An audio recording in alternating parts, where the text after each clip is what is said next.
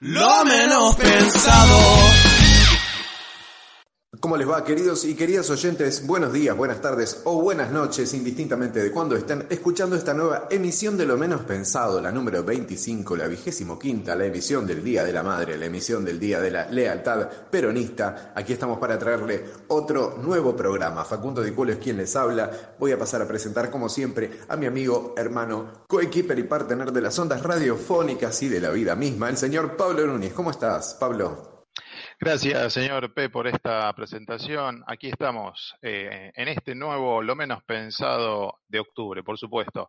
Voy a pasar a presentar a nuestro queridísimo Alejandro Sirdi Donato. ¿Cómo le va, señor P? ¿Cómo le va, señor F? Por mi parte, muy bien, por suerte, muy contento de estar nuevamente viéndoles las caras, al menos virtualmente, ¿no? En esta nueva misión de lo menos pensado y, como digo siempre, también ansioso y expectante para ver de qué vamos a hablar hoy, ¿no?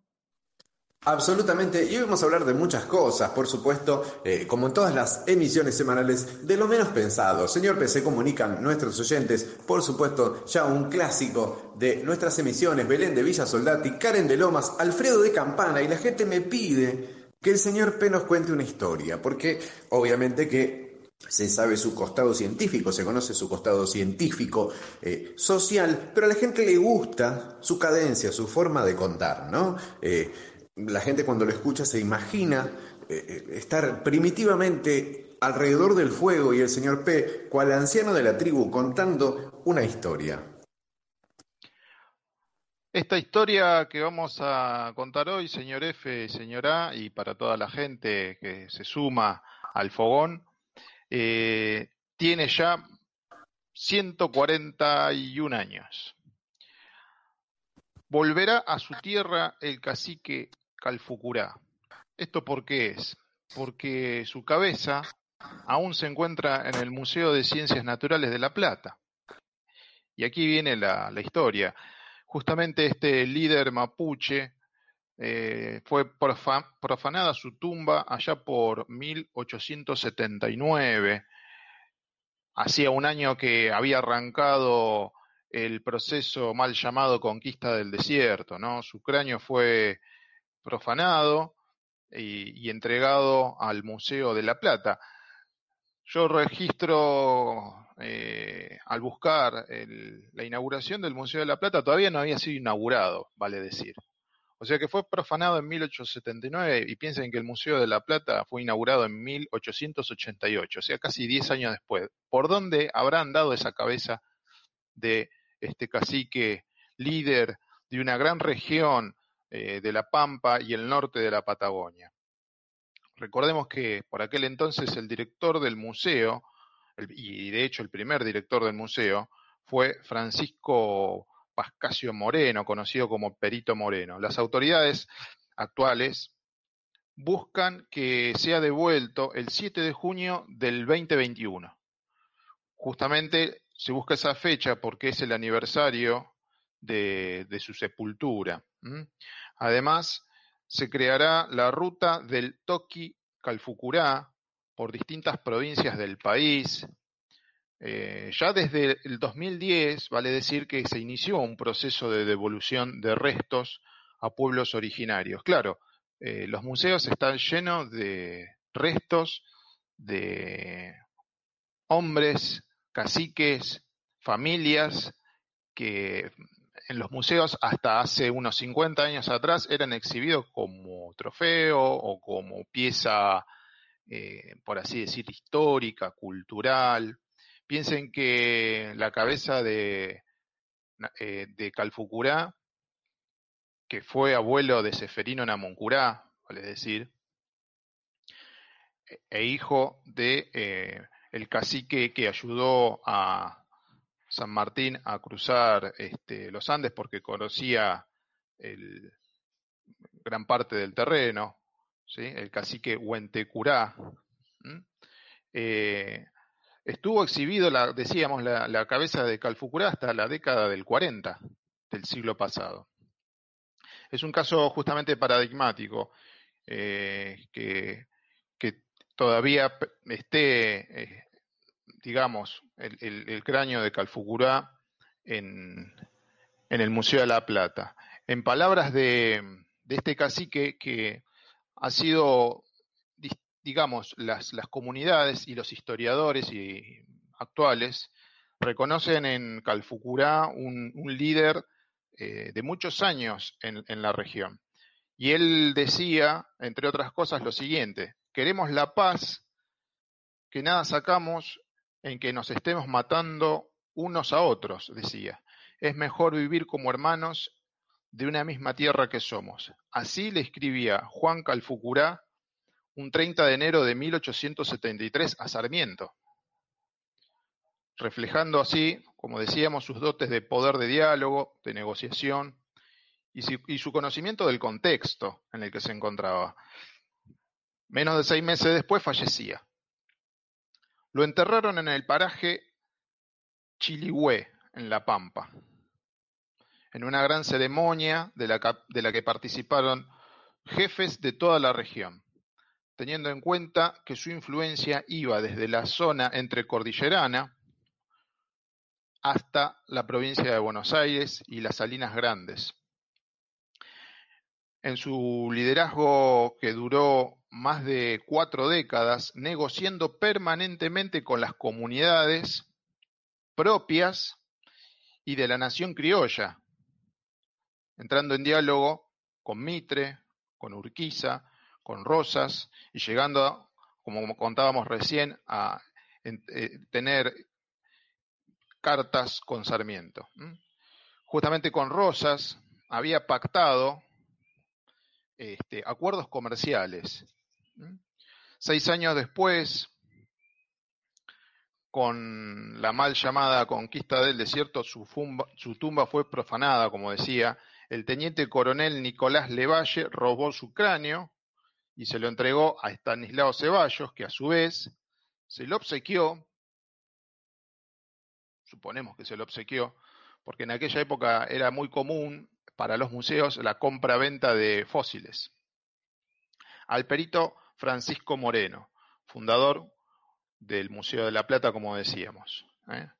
Eh, el cráneo supuestamente fue estudiado, medido, comparado con otros 5.000 similares, todos exhibidos por aquel entonces en la muestra de cráneos araucanos. Recordemos que, como les decía, que hasta los años 40 se exhibió al público.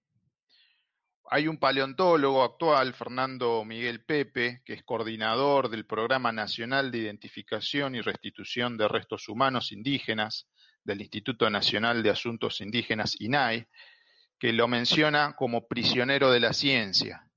¿sí? Él viene trabajando justamente para destrabar esta situación y que los, restos sean restituidos desde, mil, desde el 2014. Él menciona y dice que es muy complejo porque hay muchas comunidades y organizaciones reclamantes. Se acordó por unanimidad que va a ser restituido al LOF de San Ignacio de Neuquén, donde ya se encuentran los restos de su hijo Manuel Namuncurá y de su nieto Seferino Namuncurá.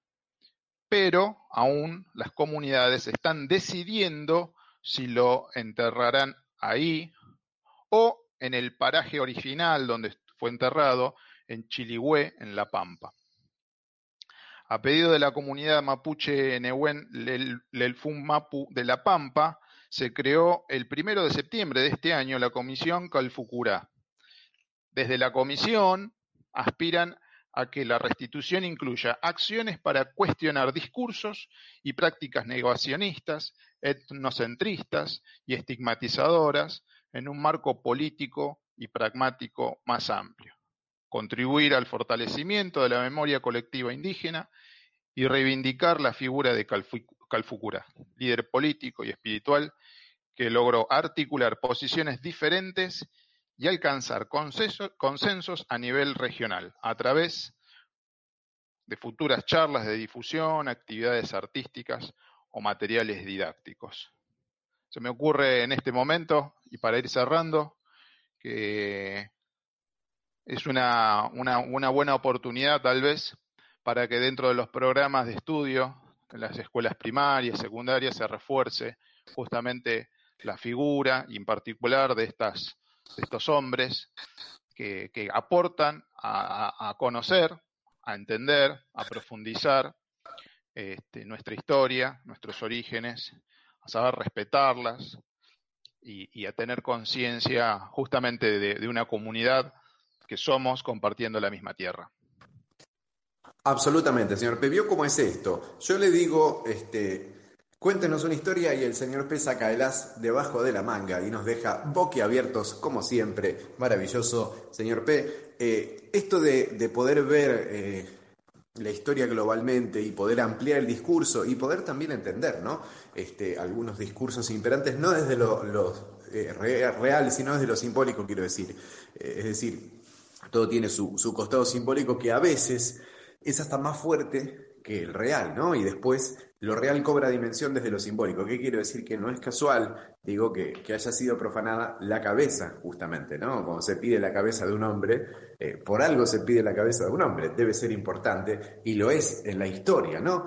Digo, todas estas cuestiones de previos a lo que, a lo que usted eh, decía de la conquista del desierto y todo eso que nosotros tenemos como historia, que en realidad es, más que una conquista, un exterminio. Bueno, previo a eso vienen un montón de negociaciones, hay un montón de cosas que en la historia no es que estén invisibilizadas, pero es la parte que tal vez menos se cuenta y que tal vez menos analizada está y menos revisada está, ¿no? Y estas cosas también sirven como para poder, como dice usted, ampliar un poquito las fronteras del discurso, lo que siempre viene muy, pero muy bien. Señor Di Donato, no vamos a hablar hoy de medios, eh, hoy hemos cambiado un poco el foco, Vamos a hablar de música. Usted es un músico también, un melómano, eh, una persona que está constantemente allí en el universo neptuniano buscando sonidos y buscando nuevas formas de concebir la realidad. Hablemos de música. ¿Cómo le va, señor F? Bueno, eh, ante todo, como siempre, gracias por, su palabra. Y recién pensaba que, en definitiva la, música también es una especie de medio de comunicación, ¿no? Quizás eh, en, el sentido que venimos trabajando en estos últimos eh, programas, ¿no? O en, estos programas de, la presente temporada de Lo Menos Pensado. Pero mm, viene a, viene a colación porque en estos últimos días se ha producido el lanzamiento de, un, disco, de, un, de, una versión extendida de un disco ya lanzado hace años, que en concreto se trata del álbum Wildflowers, ¿no? uno de los discos solistas de, Tom Petty. En este caso lo, había grabado y lo había publicado sin la, colaboración de su histórica banda, los Heartbreakers, eh, que es considerado uno de los mejores discos de toda su trayectoria. ¿no? Cuestión que en, aquellos años, digamos, el disco en principio es eh, lanzado en 1994, por lo que su grabación corresponde a eh, un periodo entre 1992, 93, 94 aproximadamente. Y resulta que Tom Petty estaba en un estado de creatividad eh, total prácticamente, ¿no? Cuestión que mm, en, su momento compuso y grabó tanto material que él, la intención que tenía era lanzar un disco doble, al menos doble, pero por cuestiones de, discográfica, de recomendaciones de producción y qué sé yo, terminó siendo el disco simple de 15 canciones que, eh, que, bueno, que en su momento fue lanzado. Cuestión que ahora hace un par de días nomás apareció eh, la versión completa de este álbum, tal como había sido pensada o tal como había sido concebida, mejor dicho, en su momento por, por el mismo autor, con el con la particularidad, digamos, de, unos detalles, ¿no? El más importante me parece que el, mismo autor, en este caso Tom Petty, no está vivo, ¿no? Ya que falleció eh, hace tres años, ¿no? En octubre de 2017. Y yo, bueno, hace un tiempito hablaba en el marco de, otro programa, ustedes saben que, que uno está constantemente buscando expresarse, y hacía mención a otro lanzamiento de características similares, como es la versión también deluxe de Sign of the Times, uno de los discos más emblemáticos de Prince, eh, que dicho sea de paso, paso chivo, ¿no? Pueden escuchar, pueden buscar la columna para, para escucharla ahí en el, podcast que, que, se armó para, para la ocasión. Y en esa ocasión yo lo que decía era cómo en realidad ese proyecto quizás no, no coincidía un poco con las intenciones que Prince tenía en vida, ¿no? que era un artista que cuidaba mucho, digamos, todo el, material inédito que tenía y que era como muy celoso en cuanto a la publicación y al acceso a dicho material. Eh, y me preguntaba acerca del, dilema ético, ¿no? Que esto significaba. Bueno, en esta ocasión, en este lanzamiento de, de Wildflowers All the Rest, como se llama este nuevo lanzamiento, ese dilema creo que no entra en, no entra en consideración porque mismo Tom Petty en vida tenía intenciones de llevar a cabo este proyecto, ¿no? Ya hace un par de años, digamos, eh, antes de, que lamentablemente muera, él ya pensaba, digamos, eh, realizar el lanzamiento de la edición completa y al mismo tiempo acompañar este lanzamiento con una super gira y qué sé yo. La cuestión es que se le juntaron eh, los, eh, los hechos, digamos, con los, con los 40 años de, su banda, ¿no? Entonces terminó optando por hacer en su momento esa gira súper festiva en relación al, aniversario de, su histórica banda eh, y postergar el proyecto este de, la edición completa de Wildflowers, pero bueno, lamentablemente fallece el poquito tiempo de haber terminado dicha gira. Cuestión que sus familiares, ¿no? Su, esposas, sus hijas, sus compañeros de bandas y demás, se ponen al hombro este proyecto que, efectivamente ve la luz, como estamos diciendo, hace un par de días en, distintas versiones, ¿no? Hay versiones de dos CDs, de cuatro CDs, de cinco CDs incluso, eh, que bueno, tiene primero la versión original del disco remasterizado y después ofrece una serie de, de, mm, de diferenciales, ¿no? Como entre los que se pueden numerar primero hay un CD, hay un disco completo dedicado a versiones en vivo de los discos de, los temas de este disco. Eh, hay, otra, hay otro disco dedicado a las grabaciones de eh, hogareñas, ¿no? De lo que vendría a conocerse como los demos, ¿no? las primeras versiones que, que grabó Tom Petty apenas iba armando y se les iban ocurriendo las, las ideas. Eh, está también la versión, está también, hay un disco, el segundo disco, que está dedicado completamente a las eh, canciones eh, que grabaron en estudio y que fueron producidas, pero que terminaron quedando fuera de la lista de temas final, ¿no? Esta, esto que estaba pensado como disco doble, digamos, hay una serie de 10 canciones que ya estaban terminadas y que terminaron quedando fuera porque la, decisión fue, final fue lanzar un, disco solo. Y también otra, otro disco de, versiones alternativas y demás.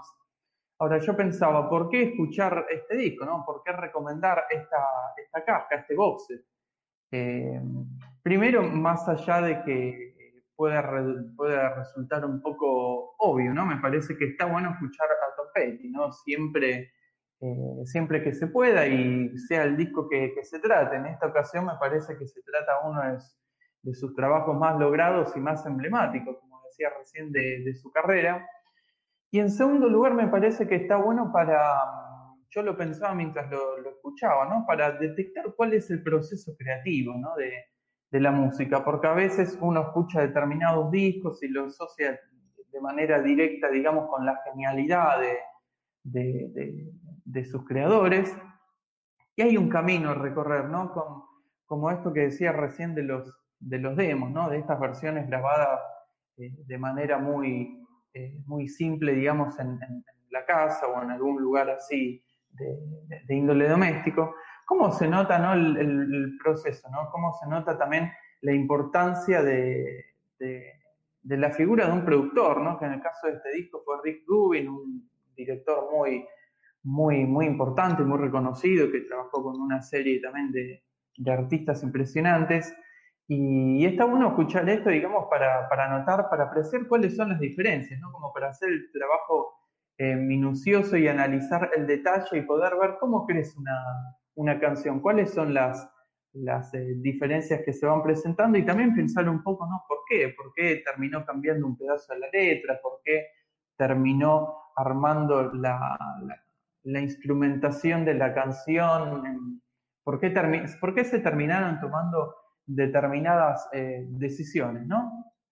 Después, por, otra parte, yéndose a una cuestión más vinculada al, contexto, ¿no? O a lo que está pasando en, cuanto a la, música, eh, me parece que, está bueno destacar, digamos, apreciar algo que, se está dando de manera constante últimamente, ¿no? Como es el caso del lanzamiento de estos box sets que digo, eh, que me parece que responde a cierta situación actual de la, de la industria musical en sí y de lo que nosotros conocemos como formato álbum, ¿no? O en este caso, formato disco, incluso eh, CD o incluso vinilo, ¿no? me parece que, responde también a, a, la necesidad de la misma industria y de los artistas de ofrecer una serie de diferenciales que hacen que se siga comprando algo que, que ya prácticamente está cada vez en, en, más desuso, ¿no? Como es el hecho de, hacerse de, un disco, de comprar un, CD de manera, de, tener un CD de manera física, ¿no? Y lo mismo con, el vinilo, que es una práctica que, que, últimamente ha, aparecido, ha crecido un poco de, nuevo, ¿no? Uno no sabe si como, como especie de, ejercicio nostálgico o qué, pero bueno, está bueno también pensarlo por, por ese lado. Así que por este, por este lado, la, invitación a que escuchen este nuevo lanzamiento que se puede escuchar de manera eh, gratuita, ¿no? Están en, están Spotify. En Spotify están los, los primeros cuatro discos, ¿no? El quinto disco, al que hacía mención de versiones eh, alternativas y demás, es como que es exclusivo para quienes compran eh, esta misma edición en el marco de, la página web del artista y qué sé yo, lo cual se relaciona, dicho sea de paso, con esto que decía recién de, ofrecer eh, material diferencial, ¿no? Es decir, ofrecer un, rasgo diferencial que justifique justamente la adquisición de este tipo de productos. Así que bueno, también para celebrar un poco lo que sería el cumpleaños número 70 del querido Tom, que sería el, próximo 20 de octubre, ¿no? Dentro de un par de días. Así que bueno, la oportunidad para, celebrar de manera anticipada este efeméride y como decía recién, la recomendación a escuchar un, poco de música, un poco de música eh, bella también, ¿no? Como para acompañar también estos tiempos que, nos toca atravesar de, tanto individual como de manera colectiva, ¿no? Em, individualmente me permito hacer esta recomendación porque me parece que, Tom Petty es un artista, digamos, que, que, resulta luminoso para, para, atravesar estos momentos eh, complicados que, que a veces puede presentar la vida, ¿no? Bien, señor Donato, muchas gracias por esta recomendación, muchas gracias por este análisis. Obviamente que eh, Tom Petty es un artista que la gente debería escuchar, ¿no? Algo así comentábamos ayer, es un artista al que se llega tal vez eh, tarde o no es un artista del mainstream, eh, pero realmente cuando uno entra allí encuentra cosas muy interesantes y muy bellas, por supuesto. Señor Donato, le hago una consulta ya que estamos hablando de esto y son preguntas que, que le van apareciendo a uno, ¿no? Hay formas de leer hay formas de escuchar música, hay formas también de, enfrentarse al cine, ¿no? Hay gente que lo hace de corrido, hay gente que lo hace por partes. ¿Cuál es su forma de escuchar música? ¿Usted escucha discos enteros? ¿Se siguen escuchando discos enteros? Eh, ¿Es amigo del compilado? Eh, ¿Es amigo de las listas de reproducción? Cuéntenos un poquito a nuestros oyentes porque usted obviamente en esto es un referente. Bueno, aprovecho el, espacio ante todo para, hacer un comentario acerca de algo que, decías recién, que es de que, Tom Petty no es un artista mainstream. Creo que en Estados Unidos sí lo es, ¿no? Y tiene la, una masividad y, goza de, una, masividad y de una distribución eh, importante. Eh, algo que acá en Argentina no pasa, ¿no? Me parece que cuando vos, Paco, decís que no es mainstream, hacer referencia acá Argentina, lo cual resulta un poco raro porque tenemos una cultura rock, digamos, muy, muy anglosajona, ¿no? De escuchar mucha, mucha música en inglés. Así que, qué sé yo, es, es un poco eh, raro, ¿no? Ver por qué, o pensar por qué quizás no, tuvo la, difusión y no se le escucha tanto como, como quizás se merece, pero al mismo tiempo también me parece que aporta algo, algo particular en cuanto a quien lo escucha, ¿no? Porque es como que se produce un rasgo ahí de, de, conexión eh,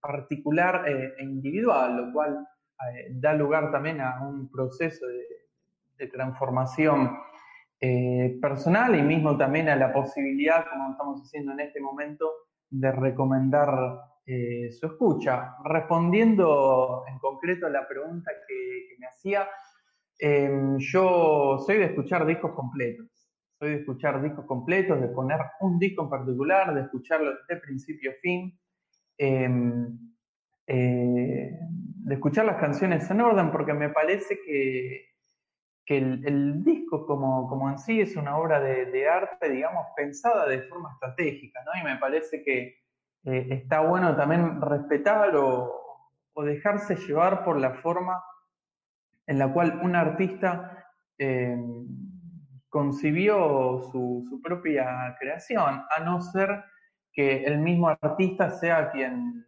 establezca las pautas de, recepción, como es el caso de, Charlie, que hace un par de años sacó un disco que se llama Random y en el cual el, concepto era justamente que se podía escuchar, eh, se podía darle play de manera aleatoria y dejarse llevar por el orden de las canciones de la forma en la que aparezcan, ¿no? Y una costumbre que estoy adquiriendo también en estos últimos eh, meses, en estos últimos tiempos, es la de escuchar los discos con auriculares, ¿no? Algo que quizás eh, había descuidado un poco porque al tener un equipo de, músico más o menos bueno, digamos, ponía la, la, música, digamos, para escuchar de manera ambiental y sin auriculares. Y ahora lo que estoy descubriendo es que a través de escuchar estos discos con, auriculares, uno puede eh, acceder a un nivel de detalle que de otra manera pasan, quedan eh, como imperceptibles, ¿viste? Y, está bueno porque al uno escuchar discos que quizá tiene sumamente escuchados, eh, se sigue sorprendiendo. Y eso me parece que es importante, ¿no?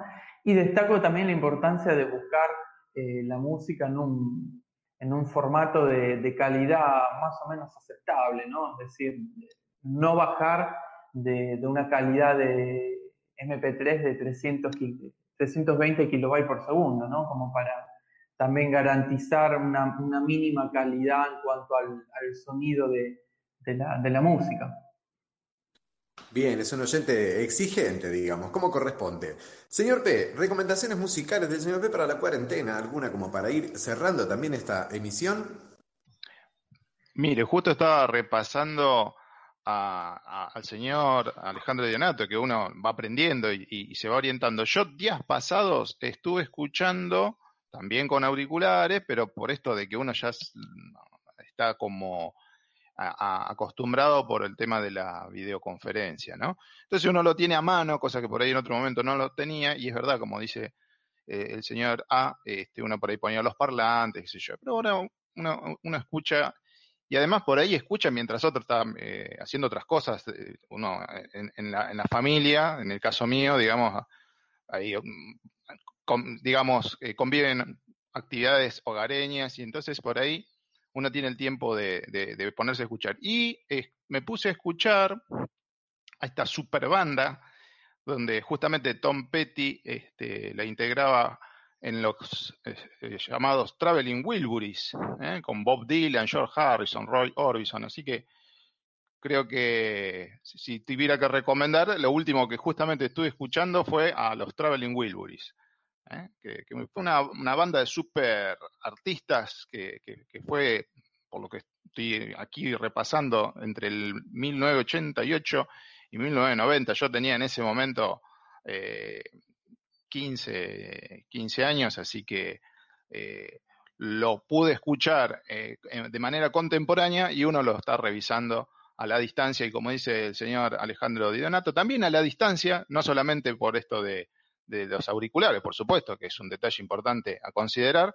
También a la distancia uno también aprecia más eh, la música, este, que en el momento, ¿no? Que por ahí había mucho pop de competencia en ese momento, estaba Michael Jackson, estaba Madonna, y entonces las radios se inundaban de toda esa cuestión, pero solían aparecer colado eh, eh, algunos de estos temas de los Traveling Wilburys y he tenido la oportunidad de escucharla y ahora revisitándola. Muy bien, entonces tenemos ahí también la recomendación del señor P musical para la semana de Lo menos pensado. Ale, ¿cómo nos puede encontrar la gente en las redes sociales? Te hago esta pregunta que casi siempre me olvido de hacerte. ¿Nos pueden escuchar? ¿Dónde nos pueden escuchar? Eh, ¿Cómo pueden hacer para conectarse con nosotros? Bueno, para escucharnos eh, nos, pueden, nos pueden buscar en, podcast, nos pueden escuchar en, en, iVoox, eh, siempre compartimos ahí los links para, para hacerlo a través de Drive, nos pueden buscar en Spotify. Y en cuanto a la forma de comunicación, digamos, nos pueden buscar en Facebook, lo menos pensado, y mismo en Instagram, que es eh, guion bajo, eh, lo menos pensado. Se pueden comunicar de manera particular con cada una de nosotros, ¿no? Porque de alguna manera u otra siempre nos están llegando mensajitos por, por los medios donde uno quizá menos lo espera, ¿no? Pero bueno, nuestras redes de, de, comunicación oficiales son, son esas y obviamente queda abierta la invitación a que se comuniquen con nosotros y nos hagan llegar cualquier tipo de, comentario o de inquietud o mismo de saludo que, pueden llegar a tener. Muy bien, puede también la gente, porque esto me lo ha preguntado, puede también la gente encontrar eh, tus reseñas de cine en Instagram, ¿verdad? Así es, eh, pueden buscar eh, en, Instagram del Caminar sobre Hielo que es bueno la, cuenta en la, que, en la cual uno sube microcríticas de, de, cine y también nos pueden escuchar en nuestro podcast, ¿no? Como decía recién, eh, columna todo otra vez, en el caso de, las mías, y Paco, te invito a que hagas mención de tu podcast. Bien, también pueden buscar en Spotify literatura y ya está, pasamos todos los chivos y todas las cosas este, eh, tenemos que decirles a la gente, como para que también estén en contacto con nosotros, autobombeando un poco en esta nueva emisión de Lo Menos Pensado. Iba a decir el día y la hora en la que estamos grabando este programa, pero es un enigma, ¿no? La gente no sabe. Puede escuchar algún pájaro, puede escuchar algún perro. La gente me dice, si escucho pajaritos es a la mañana, si escucho perro es a la tardecita, si escucho reggaetón es a la noche. Vio cómo es la gente en esta pseudo cuarentena. Nos vamos entonces con este final de Lo Menos Pensado. Pueden volvernos a escuchar todas las veces que quieran y nos volvemos a encontrar la semana próxima con otra nueva emisión radial. Les mandamos un saludo grande, un cálido afecto un beso muy grande a todas las madres de hecho y de derecho. Nos vamos, que tengan un muy buen fin de semana. Chao.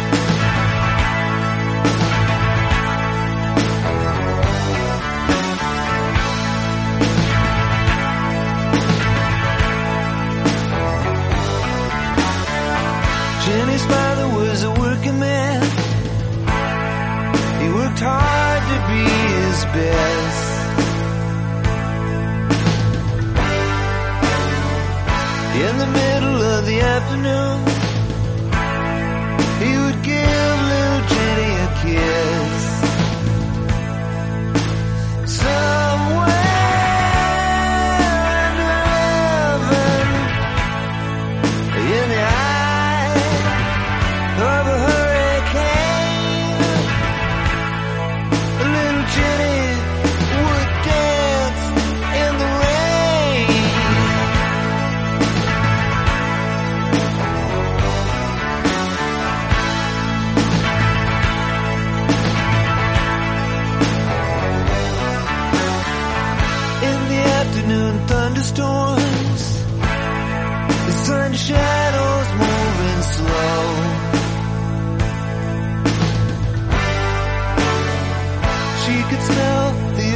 sky.